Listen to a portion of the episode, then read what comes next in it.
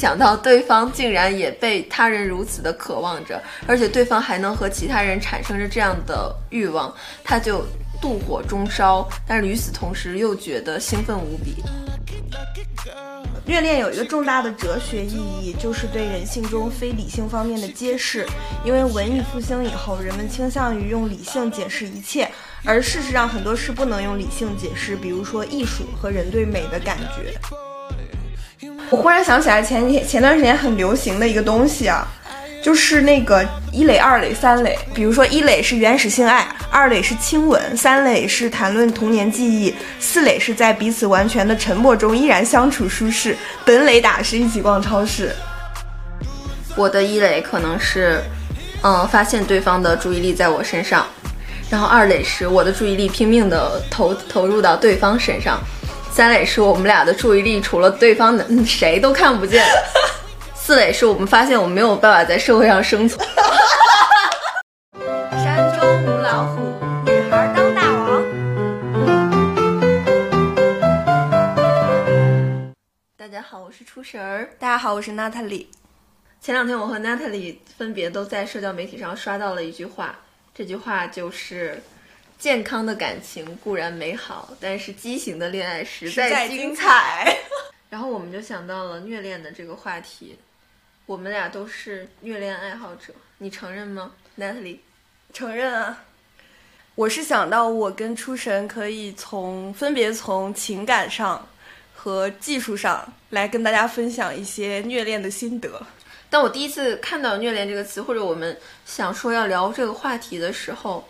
我的脑海里浮现出来的就全都是情感方面的虐恋的故事。我根本就不知道，原来李银河还写了一本。关于技术分享虐恋的书，然后这本书叫《虐恋亚文化》。对他这本书写的时候，其实国内还没有什么人敢把这个东西大胆的说出来。嗯嗯，他应该是好几十年前写的。嗯，那为什么你一开始听到“虐恋”这两个字的时候，想到的是完全技术层面的？这个“虐”到底指的是？形式还是身心上的，因为我只能想象到身心上被虐的感受。我觉得可能是因为我也经历过事实上情感上非常虐的恋爱，所以我有点害怕情感上的虐恋。嗯，然后我转而会觉得从技术上去体验它会更加安全。我之前看过一句话，就是。嗯，应该是韩炳哲写的。韩炳哲在《爱欲之死》里面写的，他说：“爱是一种瘟疫，或者说爱是一种发疯的行为。他教你在自我中容纳陌生的东西，就是放弃一部分自我，容纳陌生的东西。”嗯嗯，我觉得说的很有道理。我也想起来，我前两天也读了一句话。第二期的名字叫《摘抄本儿》。我没有听说过这个作家。然后就只是看了一个转发了他的一句话，然后这句话让我觉得特别像是虐恋的感觉。这句话是米亚科托写的，是你教会了我不被烧死最好的办法是活在火中。哦，嗯，我会觉得这个有点像是我概念里的虐恋，就是虐恋它无非就是在极乐和极其痛苦的两极中跳转，然后这种跳转会让你觉得好爽。嗯，所以与其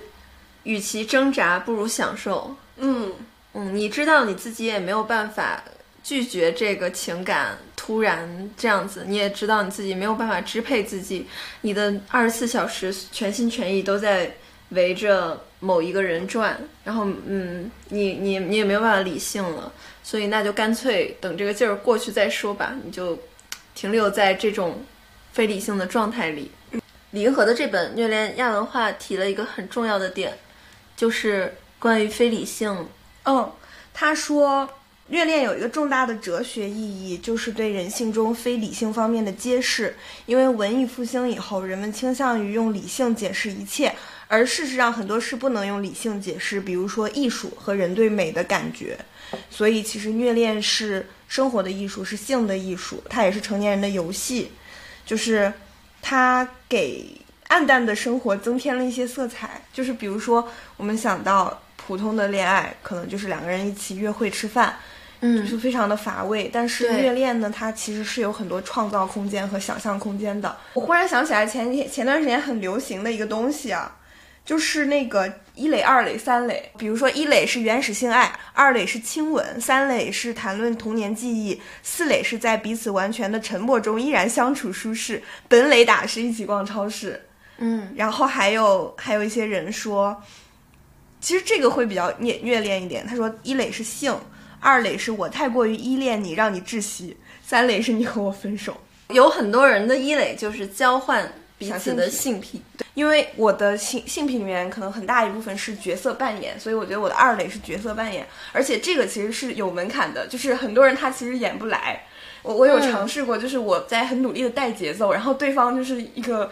一个措手不及，或者说一个呃演技不行，嗯，对对对，然后他就像就是上个进修班再说吧。哦，就是那种非常尴尬的站在那里，然后我就会觉得啊，这场性爱就是糟透了。嗯然后，所以我觉得二垒应该是角色扮演，三垒的话，对于我来说，因为我不是比较，我不是偏 M 的一方。然后，如果说一个人他能够，嗯、让我崇拜到我愿意为他做 M，我觉得这是三垒，就是三垒已经到了。四垒的话，就是更进一步的，就是两个人一起去探索一些新的、完全新的领域。刚刚我偷瞄了一下 Natalie 在笔记本标注的他的一垒、二垒、三垒、四垒的时候，我就知道我们对于虐恋的定义有多么的不一样了。哦就我在想，他的这个一垒、二垒、三垒、四垒，其实我全都做过了。我可能也认为我跟这个人，嗯，毫无关系。就是我会觉得这些都是游戏。它如果说让我仅仅是有了一种，我跟你可以在这方面很玩的很和谐，但是我的心里和你从来都没有过交集，然后你从来都没有接纳过我，或者你的注意力从来没有真正的在我身上过，我会觉得这些行动都会很无力呢。然后我的虐恋是我的一垒可能是，嗯，发现对方的注意力在我身上，然后二垒是我的注意力拼命的投投入到对方身上，三垒是我们俩的注意力除了对方的、嗯、谁都看不见，四垒是我们发现我们没有办法在社会上生存。就是我们两个因为过于的沉浸在彼此的世界里，导致我们已经无法进入正常的社会中生息，呃，工作，然后做任何一切正常人做的事情了。不得不说，你才是大师。这个不就是苦月亮吗？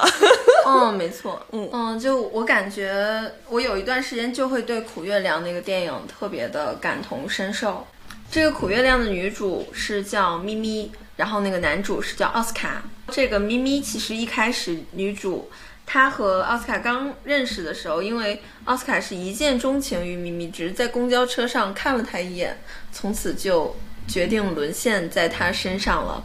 然后一开始咪咪是一个主要，她是一个 S 的角色，他是一个施虐者，奥斯卡是一个受虐者。但是到了后来之后，他们随着他们关系的变化，然后随着他们两个人感情逐渐变深，奥斯卡会对外面的新鲜的世界充满了向往，然后会特别的想和其他的女孩发生关系啊，或怎么样的。然后对咪咪逐渐变得有一点儿冷漠无情了。但是咪咪她后来就，嗯，因为她太沉浸于这段关系了，她就不断的降低自己的尊严。她就说：“你打我、骂我和别的女人发生关系都可以，只要不抛弃我，甚至可以目睹她和自己的室友暧昧。”然后这样的话，奥斯卡就成为了一个。嗯，非常主导性的施虐者的角色，他们俩的角色就发生了颠倒了。最后就是奥斯卡，他这个男主发生了车祸之后，咪咪报复性的就是打他的下半身，就让他好像就变成了一个完全只能依靠轮椅。对无法行走了。嗯嗯，然后最后两个人的角色再一次的发生了转换。嗯，我看完《苦月亮》了之后。我就感受到说，谁会说爱情是一件美好的事情？其实爱情完全，它可能极致的爱，它一定会给你带来非常差劲的东西，它不会给你带来的全是好的。你在那个过程中也会发现自己原来是一个那么恶的人，原来是一个那么，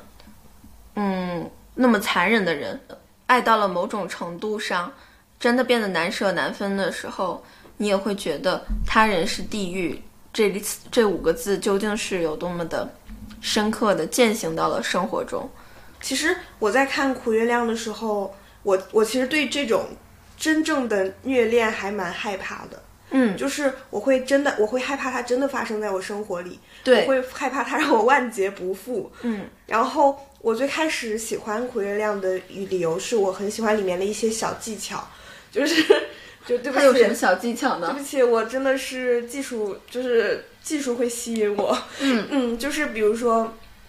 最开始你记不记得他们两个在餐厅里面吃饭，就第一次见面那天，嗯，奥斯卡会跟着咪咪的动作，比如说咪咪喝一口水，奥斯卡也喝一口水，然后咪咪拿起餐餐刀，然后奥斯卡也拿起餐刀，这种其实是在恋爱初期的时候，呃，我看过一个心理学家的研究说，嗯，你如果学习对方的动作会让对方对你有好感，然后恋爱初期的时候，人们会情不自禁的模仿对方，然后他们就会做一样的动作，同时在这样一样的动作里面感受到。第一次听说这这这种。对，感受到那个情感的，就是交互。嗯，然后还有一个小技巧就是，嗯，他们俩刚回到家的第二天早上，咪咪把酸奶打翻在自己的身上，然后奥斯卡就。在他的乳房上舔那个酸奶，我觉得这个超画面我也记得，对，特别色气。然后还有就是他们咪咪穿咪咪喜欢穿高跟鞋，然后穿吊带袜，然后穿那种就很女 S 的那种装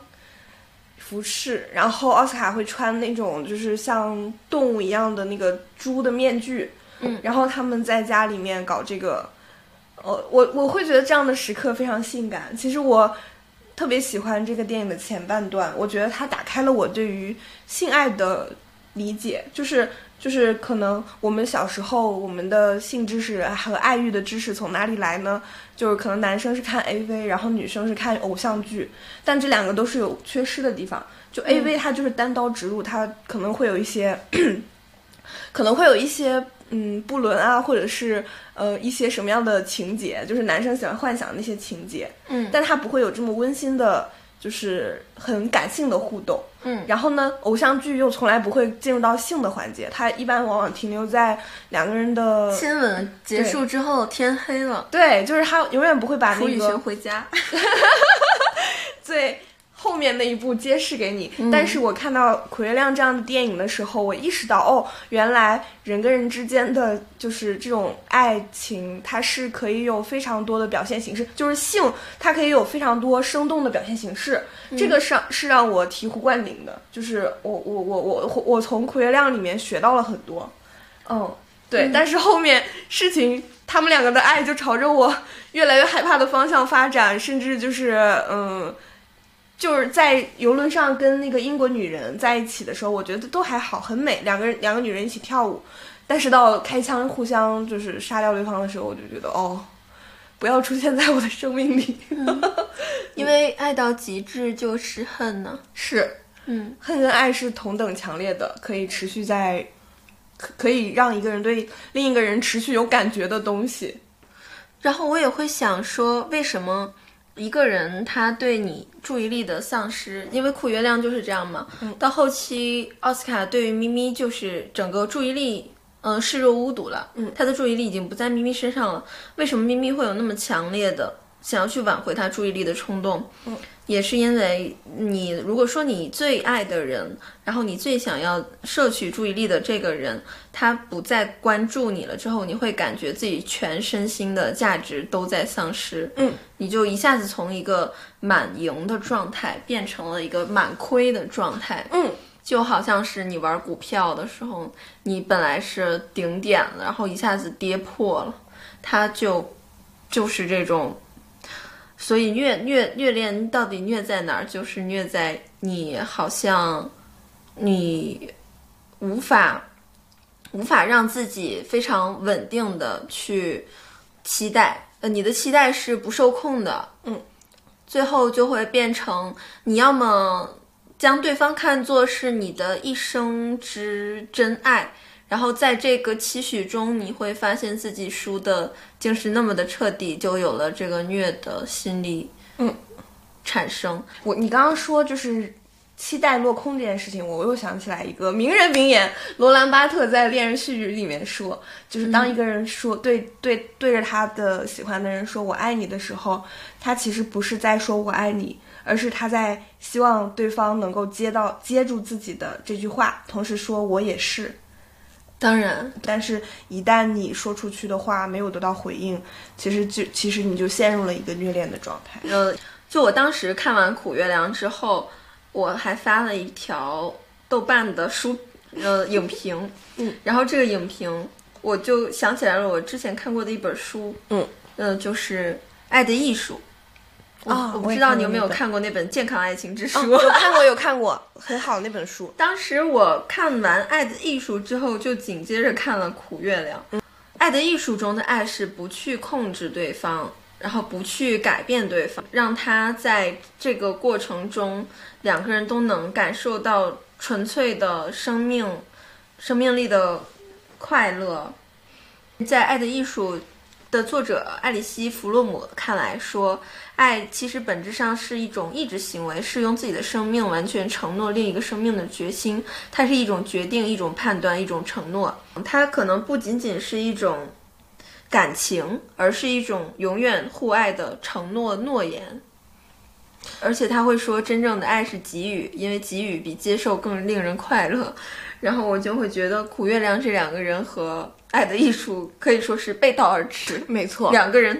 他们他们两个肯定，咪咪和奥斯卡肯定是会觉得，真正的爱就是我把你锁起来，嗯你把我绑起来，然后我们两个谁都别吃饭了。彻底占有彼此。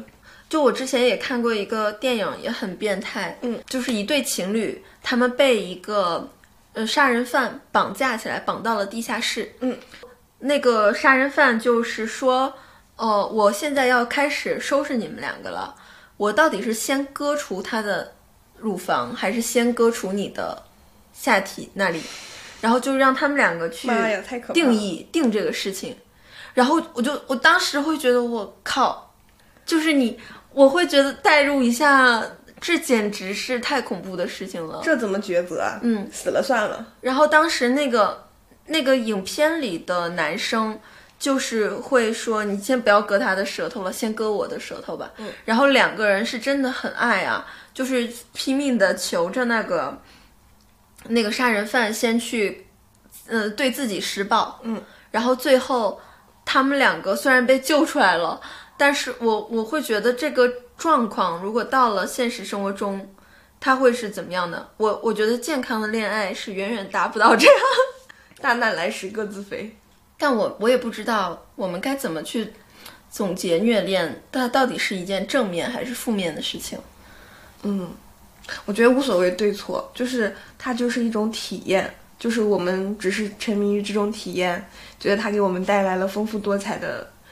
选择。嗯就就是因为刚刚我们讲到《虐恋亚亚文化》那本书里面，它还讲的一个东西是，就是在性思潮里面非常具有革命性意义的两个分离，一个是性快感和生殖行为的分离，一个是性快感和其他身体快感与生殖器官的分离，就是这两个是虐恋的要义。你的快感完全不来源于性，就是没错啊，对，就是便是如此。嗯，是 那所以你其实就是一个虐恋爱好者。福柯说，身体嗯所有部分都可以变成性的工具，嗯，它都可以让你有很快乐。就是所以说，其实快感的非性化是一个很有里程碑意义的一个分离。嗯，我会我会觉得，如果有人在社交媒体或者任何的社群里去寻找说我是 dominance，嗯是吧？嗯他如果说我是 dominance，然后我要选择一个 submission，、然嗯后如果是这样的情况下，他可能不是一个真正的 dom。嗯，同意同意。因为如果说你是一个真正的 dom 的话，你可能你会在和任何人相处的过程中不由自主的这样，对，是的，因为你的快感来自于让不愿意去。嗯不愿意去接受你的人去接受你这样，而不是故意的去骂谁。对对，我特别同意。嗯就是前两年，二零二一年，Clubhouse 刚刚兴起的时候，其实就有一个小组是专门讨论 BDSM 的，然后在里面就会有一些新人啊，然后他们就说，我有一些打人的渴望，我有一些骂人的欲望，我能不能当 Dom？我能不能当 S？然后这个在我看来就非常的搞笑，就是因为嗯，你不是你不是说你想要骂人或者你想要支配别人，你就能当这个的，因为其实，在 BDSM 里面，其实这种支配者他是服务的一方。嗯，你想，就是大家想一下，我们为什么会让别人听我们的话呢？是因为我掌握了他的欲望，我有了拿捏他的办法，所以他会他需要听我的，我有权利去对他做一些事情。就是因为他为什么会心服口服，是因为首先就是这个支配者他关注着这个被支配者的嗯一言一行、一举一动，以及他的心理活动，他能够去把握他，他才能够做一个支配者。所以说，所以说 Dom 也好，S 也好，他们都是在为被支配者和被和受虐者的欲望服务的。但是在这个服务中，他的支配欲满足了，他的施虐欲满足了，然后他的被支配的人，那个人他的欲望也满足了，然后两个人这个 BDSM 才算成立。这个行为本身它契合了自己非常深层的需要，就像是为什么这两年第四爱那么火，嗯。就有一些男生哈，呃，就是目男性目前有主动的寻求第四爱的这种倾向的男性会越来越多，嗯，因为呃女女生女性确实是有在变得更强大，嗯，然后很多的男生其实是在一个强势的母亲的影响下长大的，嗯。然后这样的男性在成长之后，他往往会想着说去沿袭那些儿时，嗯，强势的母亲所给自己带来的某种快感，进行一些复习、练习、演习、重新，嗯，然后因此第四爱可以让他们暂时的从男性的那种性别捆绑中走出来。忽然想到，我之前做过一个测试题，然后我不知道你有没有兴趣是什么做一下。样的测试？就是一个过河的故事。嗯。你通过这个故事里面，你的选择可以看出你的性格，你要不要做一下？要，嗯，就是现在有五个人，嗯，然后有一个人他叫 M，不是 S M 的那个 M 啊，他要过河去寻找他的未婚妻 F，嗯。他的未婚妻叫 F，然后但是河上没有桥也没有船，然后 M 就需要想尽各种办法过去，嗯。然后他就在河的这边踱步，然后他看到一个人，这这个人叫 L，L，、嗯然后他说 L 有一艘船，然后他就问 L 说能不能把船借给我，我要去对面找我的未婚妻。嗯 L 说我一直都很喜欢你，如果你愿意跟我谈恋爱，我就把船借给你。嗯然后 M 说不行，我已经我已经有未婚妻了，我不能跟你谈恋爱。然后 L L 就没有把船借给他，所以 M 继续在河的这边寻找。然后他又看到了一位女性叫 S，然后他就问 S 说，S 也有一条船，问 S 他问 S 说能不能借船给我到对面，然后 S 说，嗯，你跟我睡一觉，我就把船借给你。然后 M 想了半天，就是也没有其他的办法，自己也不会游泳，然后也没有船，没有桥，那好吧，他们俩就睡了。嗯，然后 S 就是遵守承诺，把船借给了 M。嗯 M 得到了船，去成功的渡河，见到了未婚妻。然后呢，M 见到未婚妻之后，非常诚实的讲了自己是怎么过来的，嗯，就是把他的未婚妻对怎么？他的未婚妻听完就非常难过，接受不了，痛哭，然后并跑掉了。嗯然后 L 只剩呃 M 只剩一个人在河对岸，未婚妻叫 F 嘛，嗯然后他自己在河对岸又生活了一段时间，又突然遇到了新的一个新的女性，那个女性叫 E，嗯，然后 M 跟 E 他们两个接触了之后，又迅速的坠入爱河。然后 M 又很诚实的讲了他之前经历过的这一切，嗯然后 E 就跟他说，嗯，没关系，反正我遇到的是现在的你，我们只看未来。然后，嗯、故事就完了。测试题呢？你现在把这五个人在你心目中的好感度排序，就是你最喜欢谁，你就把它放在前面；你最不喜欢谁，把它放把它放在后面。我最喜欢 M，呃，其次是提出你跟我谈恋爱的话，你就可以过河的 L。L，我记下来。你最喜欢 M，然后是 L，然后呢？然后是 E，嗯嗯，然后是未婚妻 F，、嗯，最后一个是 S。哇哦，嗯，这个真的很还蛮准的。你知道它们分别代表代表什么吗什么？？M 是 money 钱嗯，L 是 love 爱，然后 E 是事业，然后未婚妻是 family，它是 F 嘛，然后 S 是 sex 性。嗯所以你的人生排序里面，钱是最重要的，其次是爱，然后是事业，然后家庭，最不重要的是性。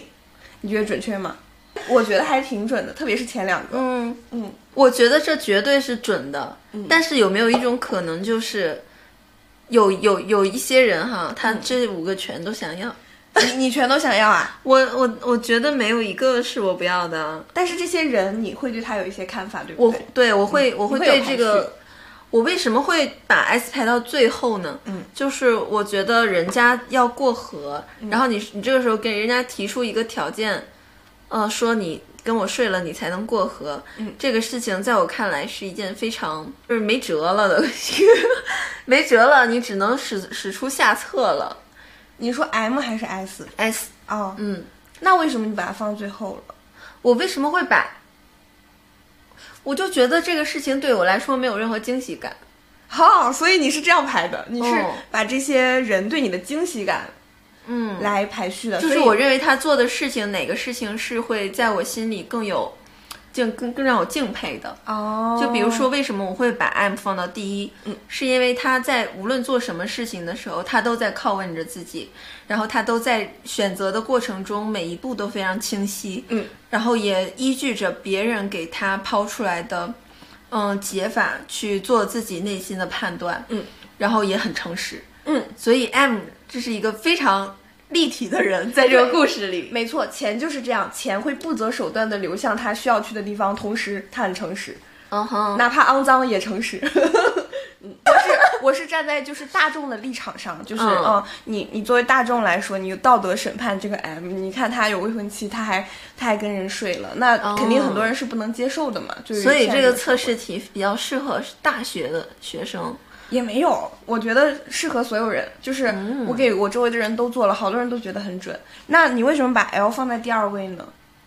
因为 L 他说你跟我谈恋爱，你才能过河。然后明明知道这个男的他心有所属，他又要结婚了，但他还是提出了这样的非常看似吃力不讨好的请求。嗯，我觉得 L 是一个内心非常对于感情有着很痴迷的这么一个人呢。嗯，很就是。也让我觉得这个人好像这个 L 怎么说啊？明知山有虎，偏向虎山行呢。嗯，好棒。然后 E 呢是，其实 E E 更接近于，呃 E 更接近于我目前的状态，嗯，就是我会觉得，尤其是随着我们年龄的增长啊，看我和娜塔莉都是已经快奔三的人了，然后呢，我们两个就会，其实我们如果再约会，我们这个年纪如果再约会，嗯，然后。很有可能，如果说对方还比我们大几岁的话，那很有可能是对方是一个精力满满的一个状态，对他有可能已经把自己最好的或者最有冲劲儿、会最勇敢的力气全都已经耗光殆尽了。嗯，他去爱别人，他现在只能做一件事情，就是给你讲，然后看你接不接受呢？你会接受吗？其实我是很，我是很反感别人给我讲，他看似多么的，然后他看似多么的勇敢的过去的一些经历哈，因为我觉得这跟我又有什么关系呢？对。但是当你发现你真的喜欢上了什么样的人的时候，他在给你讲的时候，仿佛也你都完全可以接纳，然后你会跟过去的他共振了。嗯，所以这个 E 在我看来也是一个，嗯，看透了世事之后，依然选择相信爱情的这么一个清醒的恋爱脑呢。嗯，是我的排序是 E 是第一个，因为我特别喜欢 E，我觉得他的态度就是过去我不看了，然后我我们看向未来。我也我要你的，我们就活在现在，然后我们看向未来，就是、哦就是我不在乎那些东西，我觉得这个态度是非常和非常好的。后来我知道他代表事业之后，我也觉得确好像确实是事业脑的娜塔莉。对啊，确实，因为事业事业就不在乎你以前做过什么，他只在乎你现在有什么能力，然后可以跟他一起创造什么未来嘛。我的第二位是 S 还是 M，我有点忘了，我有点记不清。反正我对于 S 和 M 两个都比较都还比较有好感。呃，原因是我觉得 M 就是我刚刚说的，他很诚实，同时他会流向他需要去的任何地方。嗯，然后我我是很敬佩的。然后 S 的话，我觉得他目标目目的清晰，方法明确，嗯就是因为可能我就是一个在感情上不是很擅长的人，但是我就是发现性是有迹可循的。哦，对对，哦，所以我们有的时候，呃，我我我一一开始感觉，比如说我听听到你说你你看到虐恋的第一个反应是 BDSM 这种的时候，嗯，我会觉得怎么怎么连练都不敢练吗？只敢虐。就是练也有也也有，但是但是比较少吧。就是我可能从小到大也会暗恋别人，或者说也会谈恋爱，但是我的练的部分真的不多。就是我跟别人确就哪怕是确定关系之后，我都很难去给对方嗯非常持续和长久的关注。就是我的关注可能一直还是放在我的事业、我的目标、我的自我成长上面，就是这样的。我也会就是在喜欢上一个人的时候，我去看他推荐的电影。我我我甚至会去，就是比如如果我们交换了豆瓣，我会去看他的 top ten 是哪些，然后我就把那些 top ten 全看了。然后是的我喜欢上一个在什么方面有专长的人，我也会去学那方面的东西。就有段时间我会觉得我恋爱是为了变强，我好像很难喜欢。或者说持续喜欢比我弱的人，就是就是我会着急，你知道吗？我就我看着他，我就觉得啊，我我就觉得你明明会有更好的选择，或者说你可以使使劲儿、努努力，你为什么就是老是躺着？嗯，但是我其实知道这样是不好的，就是你需要有你你需要认可强者的存在，同时你也你也认可弱者的存在，嗯，然后他们身上都会有好的地方，会有闪光点，但是我还是会不由自主的喜欢上。嗯，或者说一个人如果想要长久的得到我的喜欢，他真的是会需要比我全方位的强，就是全方位的碾压我，然后我就会很崇敬他，很崇拜他，然后我会我才会星星眼。然后如果他嗯某就很多方面都不如我的话，我就会觉得差点意思。嗯，那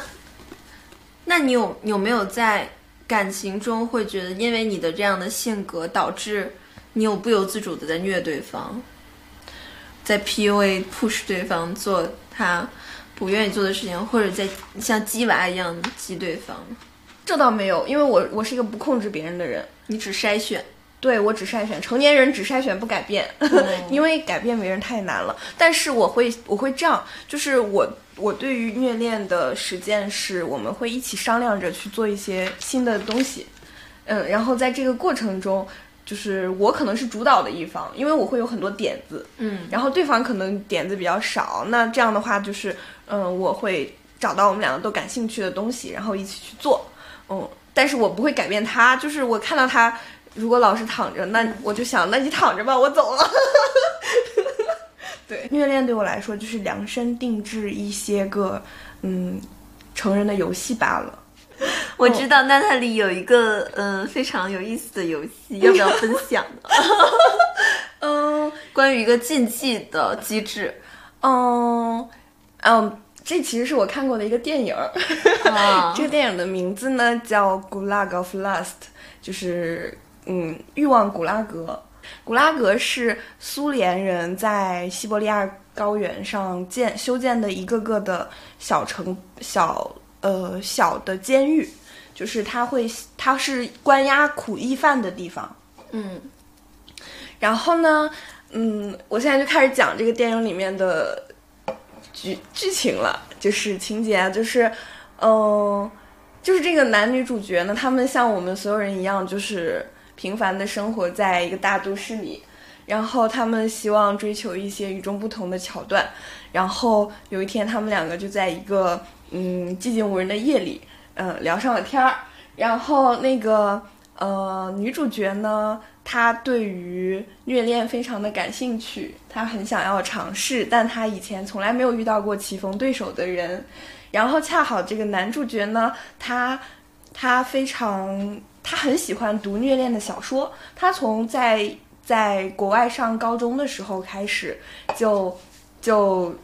就是读了非常多的这样的小说，然后同时女主角又是一个很喜欢读小说的人，然后呢，他们两个就发现对方都有很强的想象力，然后这件事情就变得很有意思，他们就抛出了非常多的场景，然后。比如欲望古拉格，为什么我在豆瓣上没有搜到这部电影？这部电影肯定是被禁的啦！哦，原来如此。这部电影的尺度如此之大胆，肯定是哪怕拍出来也是不能看的。哦哦，所以大家就只能在《女孩当大王》这里听我讲。对对，然后你在网上搜索可能也找不到呢，只有我们这里才有片源，是不是？所以说非常的稀缺的一个资源。就是我当年也在 Clubhouse 里面讲了这个故事，然后当时就迅速。呃，获得了两百个粉丝，对，就是都快讲一讲，嗯，让我们的粉丝涨一涨。好的，有一次交谈的时候，那个女生说，她有一次去泡温泉，然后有一个温泉池，不是那种碳酸泡泡，就是会有泡泡出来的那个池子嘛。然后那个女生说，我在那个泡泡里面获得了就是很奇妙的体验，就是当我走过那个泡泡。就是喷射出来的那个泡泡的时候，我觉得特别爽。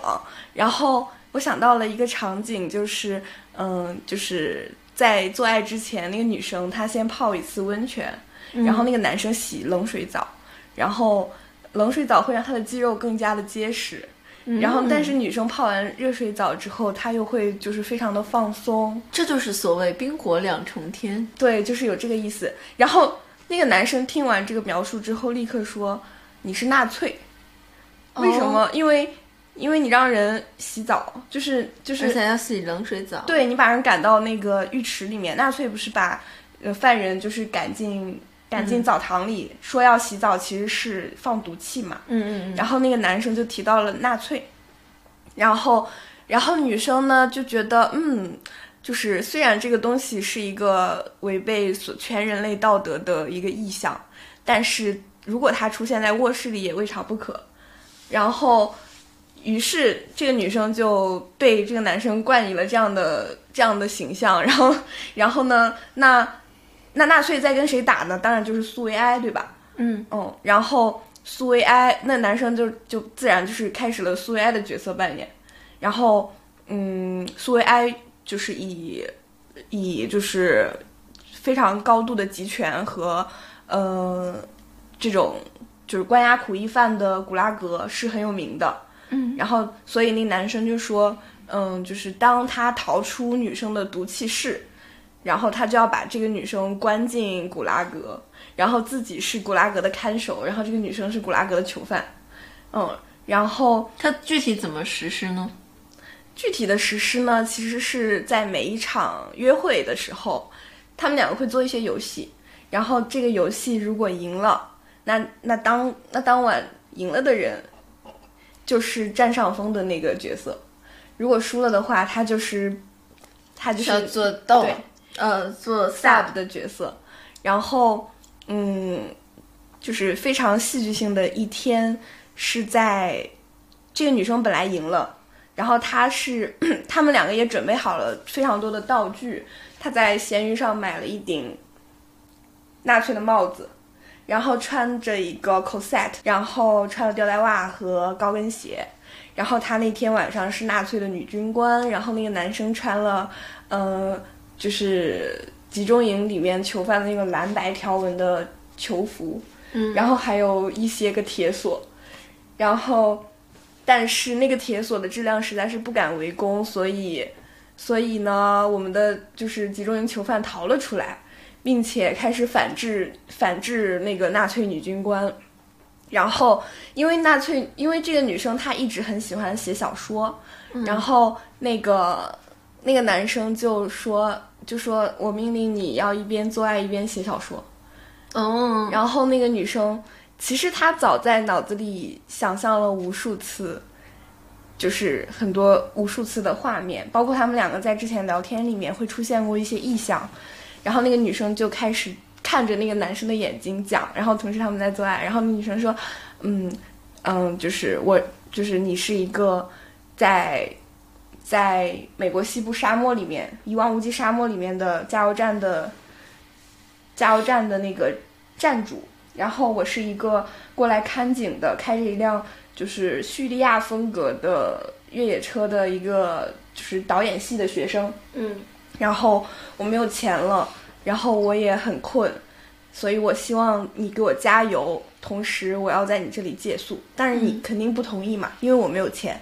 然后你就把我关在门外，然后呢，我就走进了旁边的那个就是公共的洗手间，我去洗掉身上的沙子，然后在镜子里面看到了你正在偷窥，然后我就知道，我就知道可能会有戏。然后我在洗洗完澡之后，就从窗户里面翻进了你的客厅，然后发现你坐在一个挤满了番番茄酱的旧皮沙发上，正在看美式无脑燃的电影。然后我就拿出我的丝袜，然后把你，呃，就是把你绑在了沙发上。这两个人的表述能力好好啊！对，这个就是在他们两个做爱的时候即兴创作的。嗯，然后女生在讲述这个小黄文的时候，她感觉到她自己的，呃，vagina 正在逐渐的变得更加敏感。哦，然后那个男生也觉得非常非常有意思。然后这个女生在这场性爱里面解锁了她有就是有史以来最最爽的一次，就是极致的高潮。体验，在他讲完那个小黄文之后，他甚至 流下了眼泪。嗯，然后那个男生吓坏了，于幸福到流泪。对，然后那男生停下来之后就开始思考，然后在第二天，因为这个女生就是那天晚上被反制了嘛，就是纳粹被打败了，而且是彻底的打败了。然后第二天，那个男生就对那个女生说：“嗯。”就是从此以后，你需要在推特上开一个账号，然后我们每一次约会，每次约会之后，你都要写一篇小黄文发在上面。当你的粉丝达到一万之后，你才能够算是从古拉格里逃出去。嗯，然后你才能重新发起跟我的游戏。嗯，从此以后就是。你就会被看守牢牢的守在古拉格里。我会觉得，啊，那我还很好奇，最后的结局他是两个人谁逃谁赢了？最后的结局啊，两个人其实都没有赢。最后的结局，嗯，因为因为这个电影里面，他们这个游戏是伴随着他们两个的关系一起发展的，嗯，然后他们两个的关系因为。一些比较现实的因素没有继续下去，嗯，所以最后古拉格自动倒塌了。我我觉得你，我觉得这个电影，我觉得这个电影电影桥段里，它很有意思的一个一个让我觉得很有感触的点是，其实这两个人的性爱是和政治有关系的，嗯，就好像两个人的关系就像是两个国家之间的政治争斗一样，对。这两个人的爱情是，呃，他们其实玩的非常开心，好像也不管外面发生了什么，就好像两个人可以按照这样的剧情一直玩闹下去。是的，他们在建造属于他们的真实。对，就是因为你，你看，你看这个电影的时候，你带入的时候，你会觉得，其实真的可以很沉浸。你可以，你似乎可以没有外面的世界。嗯，那我我我我也有一个我自己的好奇哈，我对于这方面真的很钝。嗯，我不知道这样的这两个人的这个经历里，这个古拉格经历里，以及他们编排的这样的剧本里，各自感受到虐的快感到底是来自于哪里？嗯，我觉得是解锁跟以前不一样的体验，是非常有趣的性爱的体验。那不是开心的。练吗？是啊，但它的形式是虐呀，它的形式是各种捆绑，然后鞭打，然后然后就伴随着，嗯，其实其实我觉得还有很大的克制，因为他们两个并不是想做就做，他们是在严格的遵循着游戏规则来，就是你必须赢了，你才可以去处置我，嗯，你必须怎么样？就是而且他们会还有一个约定，谁最先让对方获得极乐，谁就谁就赢了。谁最先忍不住获得了极乐，那忍不住的人呢就输了哦。所以其实它就是一个不断较劲儿的过程，就是你并不会轻易得到权力的争斗，你想要的，对，嗯，你并不会轻易得到，但是你会满就是想尽办法让对方得到，因为这样你就赢了嘛。所以对方也会很爽，你也会很爽。嗯嗯，然后它是通过各种各样的道具、各种各样的剧情，然后各种各样的语言来达成的。它还有各种各样的氛围，比如说那个俄国的小镇，然后那些音乐，嗯嗯，然后那些衣服，就是他们还购置了大量的道具和衣服去角色扮演这一切，所以它其实就是它其实就是在不断的创造，是不断创造的恋情是不会腻的，因为当时他们两个都会对于现实世界有一种逆反、逆位的状态，嗯。觉得他们不想像普通人一样按部就班，然后像社会期待的那样去，但是按部就班的生活，按照普通人计划的那样子，对。所以要创造一个属于自己的真空的地带，然后在这个真空的地带里编排一些可能会有一点。其实政治不太正确的 这种性爱的位身份位置，对对对，就是在、反正在欧洲，如果你要说纳粹，你要扮演纳粹，你是要被抓起来的。对，嗯，但是在两个人的世界里就没有是 OK 的，对两个人的世界里，你做什么都对，只要对方愿意，就是唯一的真理。是的，就是因为之前我还看到过一句话说，惩罚是终极的关注。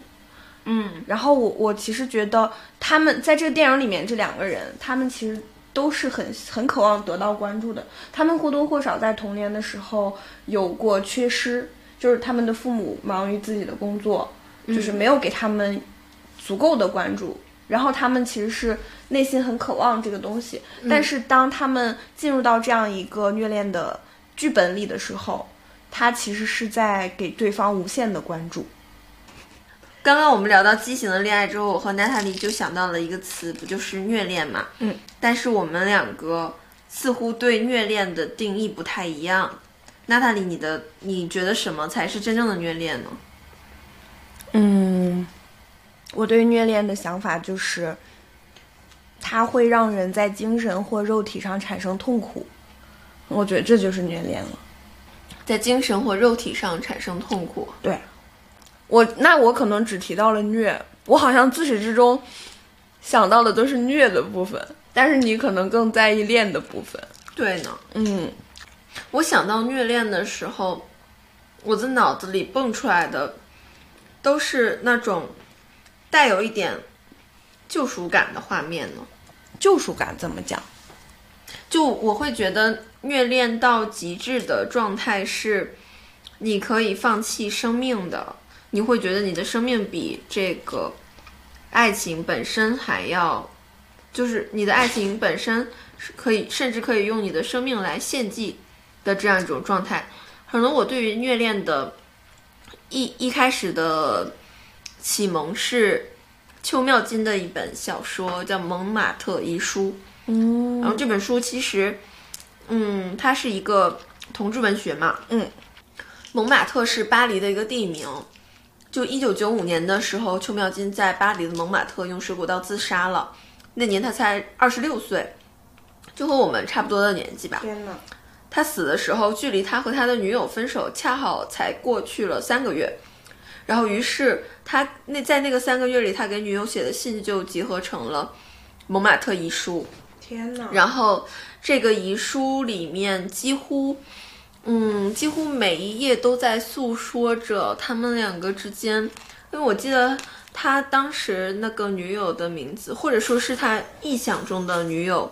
名字叫小勇。他就在他的这个书里对小勇，嗯，倾诉着自己对他如何的爱意，然后将两个人的日常都拆解出了非常多广泛的意义。就是嗯，你在读的时候，你能感受到那种像有一个人，他站在你面前拿刀剜自己的心，然后告诉你他有多真一样的那种很痛的，感觉。好痛！我听到这句话就觉得，嗯，所以他那个是应该算是我的虐恋的启蒙。然后当时在，嗯，当时在看《蒙马特遗书》的时候，我看到了一句话，这句话是他邱妙金引用朱天心的《荒人手记》里面。然后当时这段话，我把我把这段话当时还抄到了我的笔记本上，然后前几天还翻到了。志节已不爱，而我不相信。岛屿南北奔波求证，渐渐寄希望于背叛者的良心，但良心竟比水中之月可捞时。就是它是一个有一点儿半文言的这种形式。当时我会觉得“岛屿南北奔波求证”这句话就是很很符合我内心对于虐的那种定义吧。所以你要我去定义什么是虐恋的话，嗯，我的定义会跟你比较相似，嗯但是会有一点不同。嗯，你的定义是就是要么是精神上，要么是肉体上的痛苦。对，哦，我会我会觉得是，嗯，一个人在极乐和极痛中反复横跳的一种心理快感，然后不断的去期待，不断的去落空，又期待又落空，然后反反复复的折磨自己和对方，可能他们会不断的错过，嗯，就是有一点悲剧性质。那你有过这样的体验吗？或者说你有有没有想分享的类似的故事？我之前有看过一个绿色小文儿，然后那个绿色小文儿就是写，我我当时就非常能体体会到，为什么有些人明明深陷于一种痛苦之中，但他确实不愿意走出这段关系。嗯嗯，这个这个里面的女主，她第一次打开了极乐的大门啊！我们都知道那个是什么女性极乐的大门。嗯嗯嗯嗯，就是在她之前的人生经验里没有过这样的体验。嗯然后在那之前，她也从来都没有和这个男生，她甚至都感觉自己并不爱这个男男主啊。嗯但是在她发现那个男主出轨了之后，嗯，他们又出现了一次很激烈的性爱。嗯，然后她就发现她自己人生第一次高潮了。嗯这真的是一个非常 drama 的场景，就是发现自己被绿了，对，然后做爱，然后嗯，他当时的那种心理动机就是，他好像第一次感受到，原来他自己是如此的在乎这个人，调遣了他内心的某种原始冲动。他一想到对方其实也还有人像他一样去和他做着这件事，他一想到对方竟然也被他人如此的渴望着，而且对方还能和其他人产生着这样的欲望，他就妒火中烧，但是与此同时又觉得兴奋无比。哇，就是那个女主，她发现对方伤害自己的时候，她才意识到原来她被伤害是一件如此之痛的事情。于是她也求证了自己的爱究竟有多真，因为在日常生活中，她感受不到这种爱意涌动，所以她必须要经历了一些，嗯，我我会很觉得这个女女主的心态也有点像是我们。我们日常会讲的，说可能你最爱一个人的时候，就是你要跟他分开的时候呢。嗯嗯，这个女主可能她最爱他的时候，就是发现这个人其实并没有那么爱自己的时候。嗯嗯嗯，当然了，那个小说的描写非常的色情，嗯就是说，嗯，就是说那个女女生一边说着，嗯，一边肉体非常的抗拒着，但是一边生生理上又极其的渴望着那种，他发现自己的精神和肉体其实是一个很错位的状态，就是他一边希望着，嗯，出于尊严，他不能再和对方进行这样的事情了，但是另一边出于自己的。嗯，但是另一边出于自己这种很复杂的爱、很复杂的痛，他又必须是，他又他的身体又非常诚实的接受了这一切，然后就在他接受这个行为的时候，他发现这比他们之前在一起的 N 年都要更开心，都要更愉快。这一次经历，然后也就让他发现，原来原来这个女主，这个女主就发现自己原来是一个这样。这么喜欢被虐的人，嗯，然后他甚至还会希望对方之后，嗯，会把把这种经历讲给自己听。所以后来那个男生把出轨的经过讲给那个女生了吗？对啊，这个文章后面就是都是这 这都是这类的。天哪，这个绿色小文到后面都是这个男生如何讲着他和别人的事情，然后两个人，但是这个女主后来她也。受不了了，嗯，她也在做这样的事情，然后她也有给讲给这个男生听。天哪，他们就实现了一种，你知道，就是就是太合上了。嗯，这个事儿就变得，嗯，你说他，你说他来自于痛，就是他也很痛苦。就我们如果说用道德去定义，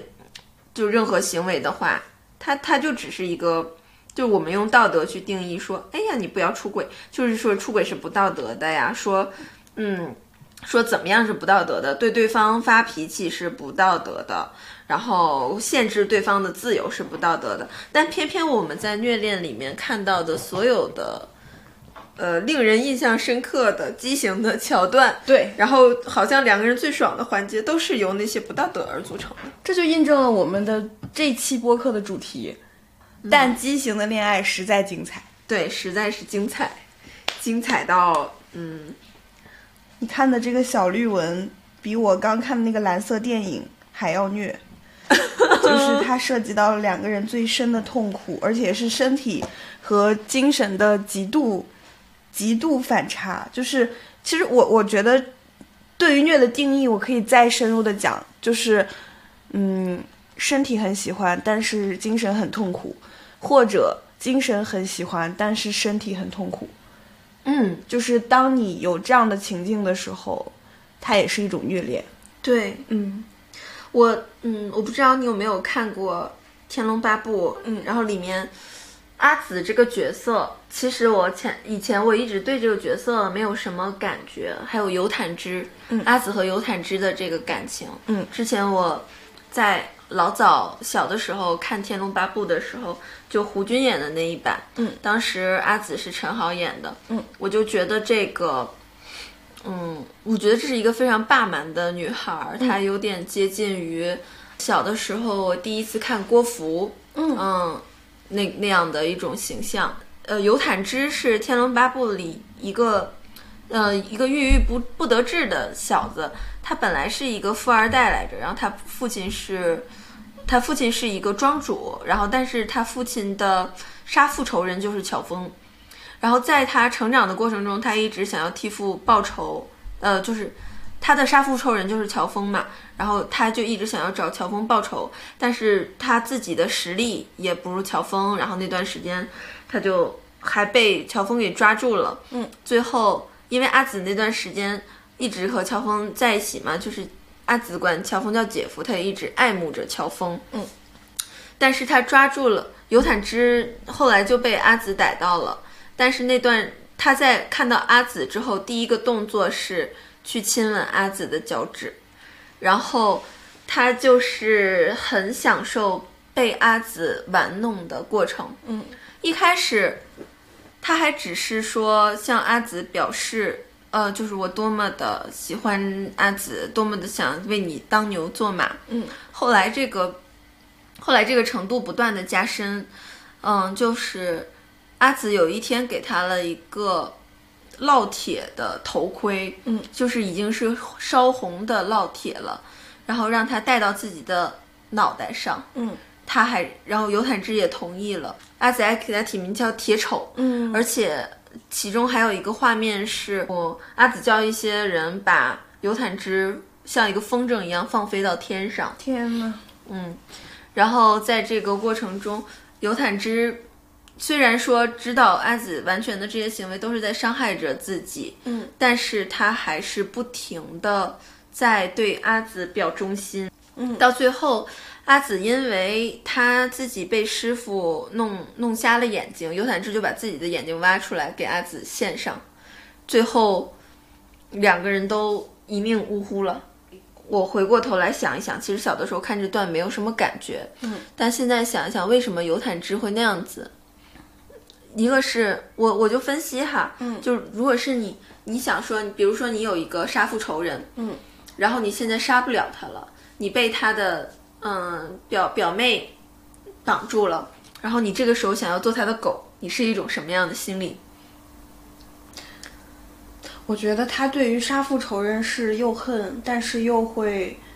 就是有一些别样的情愫在的。嗯，就是这个人杀死了我的父亲，然后我非常非常的恨他，但是我也非常非常的关注他。嗯，哦，然后这是都是一些非常强烈的情感。对，是。然后那他的妹妹，自然也是我关注的人之一吧。嗯。然后如果他在折磨我的话，好像好像我就能离杀父，呃，离报仇的这个行动更近一些，或者说是，即使是我没有报仇成功，我好像也在这个过程中受苦受罚了。嗯，对，这是一种代偿。阿紫和尤坦之他们两个的这种情感感受，有点像弗洛伊德说过的一句话。嗯，就他弗洛伊德说过一句话，就是假如人生活在一种无力改变的痛苦之中，就会转而爱上这种痛苦，并把它视为一种快乐，以便使自己过得好受一些。嗯，所以为什么斯德哥尔摩？尤坦之就是一个典型的斯德哥尔摩症状嘛。没错。嗯，那这样的虐，它会在现实生活中屡屡的发生。嗯，我们现在也会感觉有很多人明明知道自己在被控制着，在被 PUA 着，但是还是忍不住的要这样做。嗯，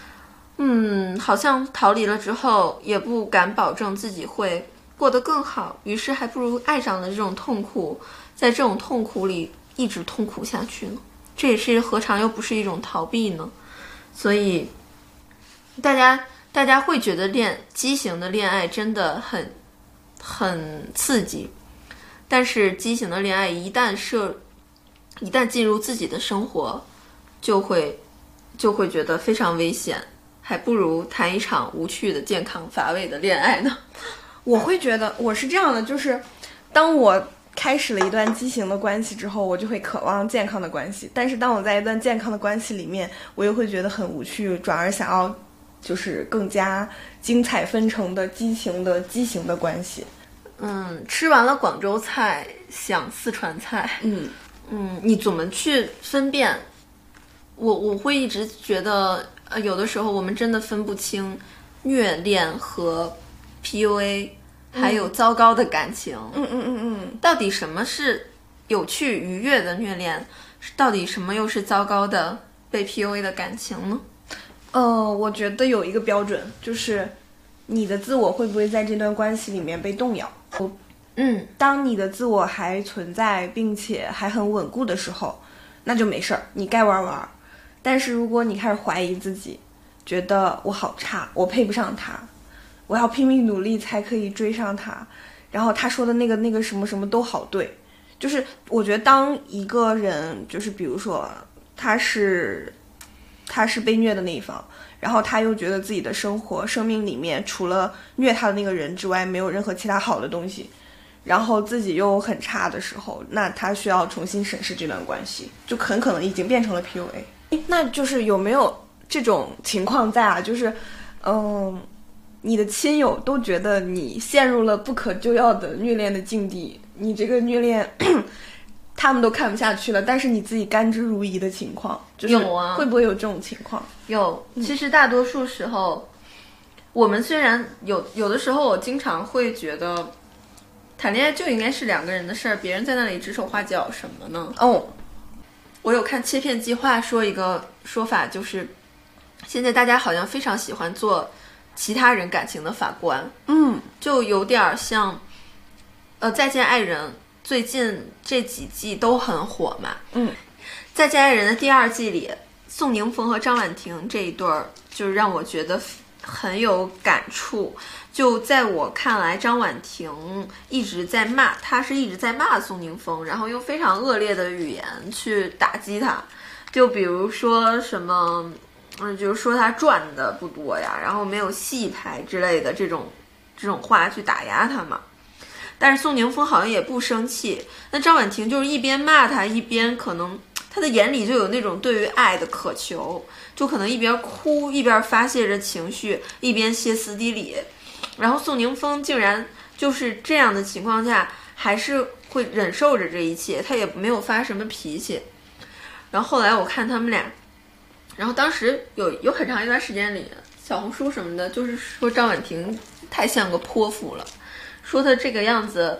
怎么会宋宁峰怎么能忍受得了跟她在一起？说任何人跟她在一起都受不了。嗯，我有刷到。嗯，但是为什么我在想，为什么宋宁峰能忍受得了呢？嗯，就是就是宋宁峰不会把张婉婷的这些行为解读解读成对自己的攻击。宋宁峰的解读是，这些是张婉婷对自己的攻击。他有他有一句话说的让我特别动容，就宋宁峰会觉得张婉婷每一次在冲自己发火、发吼的时候，就像一只流浪狗，就是受了惊的流浪狗。这句话就是饱含着爱啊。嗯，所以我会觉得张婉婷和宋宁峰只是在以我们常人理解不了的方式来爱着彼此。嗯，就是那种近乎于用折磨对方的方式，用凌辱对方的方式。但是因为这个凌辱，对方也知道是怎么回事儿，嗯所以他不造成切实的伤害。嗯，它就是一种表达方式了。嗯嗯，然后在这么做了之后，因为我们现在的人，现在这些善于善善于擅长放弃感情的人，往往会觉得，你们就这样，不如分了得了，对，还过什么过呀？我的话就会这样，嗯放弃吧。对啊，就觉得还有什么必要啊？就是你们都这样互相折磨，嗯嗯，还把这些事情都搬上综艺，嗯就分了吧。嗯，但是他们两个现在就过得越来越好了，好像 张婉婷还生了二胎，然后两个人就每天在社交媒体上秀恩爱这样子。嗯，我们不得不说，世界上大多数人都是有毛病的。然后这个毛病，只要两个人严丝合缝，觉得对方没有问题，并且对方的毛病可能恰好满足了自己的某种深层需要，它就会变成一种虐恋。哎，你说这个，我忽然想起了一个绘本，叫《失落的一角遇上大圆满》。失落的一角遇上大圆满是讲的是一个角，然后他想要找到能够刚好把自己填进去的那个圆，嗯，就那个圆刚好缺一个角，然后他就是找找找，然后找到的那些圆都跟它的形状不一样，然后他最后又遇到了一个没有缺口的圆，然后那个缺没有缺口的圆，就是这个失落的一角说：“我能当你的那一角吗？”哦，他他之前也尝试过一些别的，就是跟一些有别的缺角的圆去磨磨合，但是他有的时候太大了，有的时候又太小了，有的时候凸出来了，有的人有的时候不小心把别人那个圆扎碎了。嗯，然后当他真的就是后来又遇到了一个完整的圆的时候，那个完整的圆的说：“我不需要跟你融合，我们两个可以一直往前，一起往前滚动。”然后那个角说：“我是个角，我滚不了，我必须要找到一个有缺口的圆。”然后那个圆说：“可是我没有缺口啊。”然后他说：“你试试自己往前滚动吧。”然后那个角他就很无奈的站起来，然后又翻倒，站起来又翻倒。但是他在往前的这个过程中，逐渐的磨平自己的棱角，然后他变变得越来越像一个圆，然后他就开始滚动起来了。真虐呀！哦，就是这是一个关于这个角的虐恋的故事。这个角他学会了自己变成圆。嗯，这个故事给过我一个觉醒时刻，就是恋爱中的。就我以前还是会觉得我是一个角，或者说我是一个有缺口的圆，然后我找到现在觉得呢？我现在我可以变成任意形状，只要我愿意。对我现在不觉得我缺了任何的东西。后来又看到一个新的绘本，就是我那段感情结束之后，我想把这本书买回来，因为我之前看的是电子版，结果我买到了一本不同的书，它也叫《失落的一角》，但是是那个作者写的另一本书。然后那个《失落的一角》，它里面写的就是，嗯，是一个缺口有缺口的人在找他的角，但是他一直没有找到。哦，他最后找到了，但是他跟那个角在滚动的过程中，两个人又不一样大了。然后他一直，他本来就一直在唱着一首歌，说我要寻找我那失落的一角。然后，然后他发现他含着那个失落的一角在滚动的时候，他连歌都唱不出来了。然后他们两个的体积也在发生着变化，就是也不合适了，滚不动了。然后他们两个就。他就把那个脚轻轻的放下，然后自己又继续滚动，然后他重新开始唱起了歌，说：“我要寻找我那失落的一角。”我遇到了，但是滚动的过程中不合适了，所以我放弃了。然后我又重新唱起了歌，重新寻找我失落的一角。好虐呀！怎么又虐了？不同的人看到同一个故事会有不同的感觉吧？嗯嗯，我就会觉得，不管你，你只要是一个角，然后遇到了一个圆儿。就是美美丽故事的开始，悲剧就在倒计时，然后就是一个虐恋的故事就要开始了。我反而觉得他让我很安慰，就是因为我本来就在唱着歌，寻找这个东西，我不一定永远拥有这个角，但是我可以一直唱着歌。就刚刚我们聊了这么多之后，我还是会觉得我和娜塔莉对于虐恋的认识还是很不一样。嗯，而且为什么会有这样的不一样，就是因为这个定义其实也是人造的。嗯，我们其实无法以具体的情境去探讨一件事情，然后我们可能在谈话的过程中会很想去，嗯，将虐恋合理化。但是在合理化的时候，我自身有警惕，说我们去美化虐恋是不是也是一种懦弱？明明知道自己或对方在受伤害，然后还要去享受这样的过程，是不是也有点太差劲了？然后娜塔莉，她是一个对于自己的，就是安全意识还是比较强的，嗯。可能也还是有纪律、有规划的、有技术性的去实施一些，嗯，但将自己的身体作为一种出口，就是我有点享受那种非理性的状态，嗯。嗯，就我没有在呃情绪上或者情感上的虐里面很享受，因为我会比较害怕，但是我会想我会享受我们两个约定好了一个情景或者说一个游戏。那我们就去尽情的享受它。嗯，好啦，这就是我们第二期的内容啦。嗯，谢谢大家收听，拜拜，拜拜。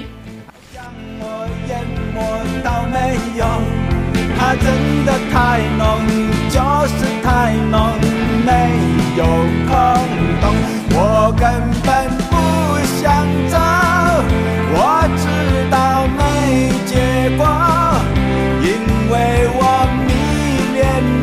也放向天。